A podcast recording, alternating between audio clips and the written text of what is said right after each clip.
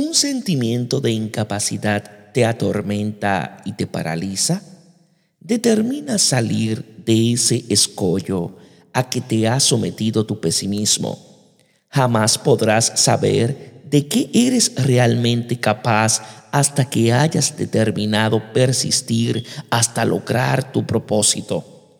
Tú eres un triunfador tenaz que superas tus derrotas imaginarias en la medida en que afronte tus dificultades con un análisis objetivo y elijas estrategias válidas que apliques con persistencia y con activa esperanza. Resístete a hinchar tus dificultades con imaginaciones de fracaso. Más bien, cuenta con Dios. Dios os bendiga en sabiduría y en santidad.